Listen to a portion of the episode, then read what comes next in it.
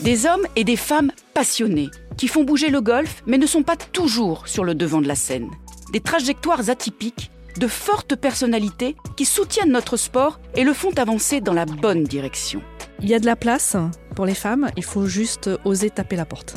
On peut espérer réunir peut-être un plateau aussi bien, si ce n'est pas mieux que lors de la Ryder Cup. Le golfeur est, loin d'être insensible à son environnement. Il y est un petit peu plus sensible à partir du moment où, où il prend véritablement conscience qu'il en fait partie.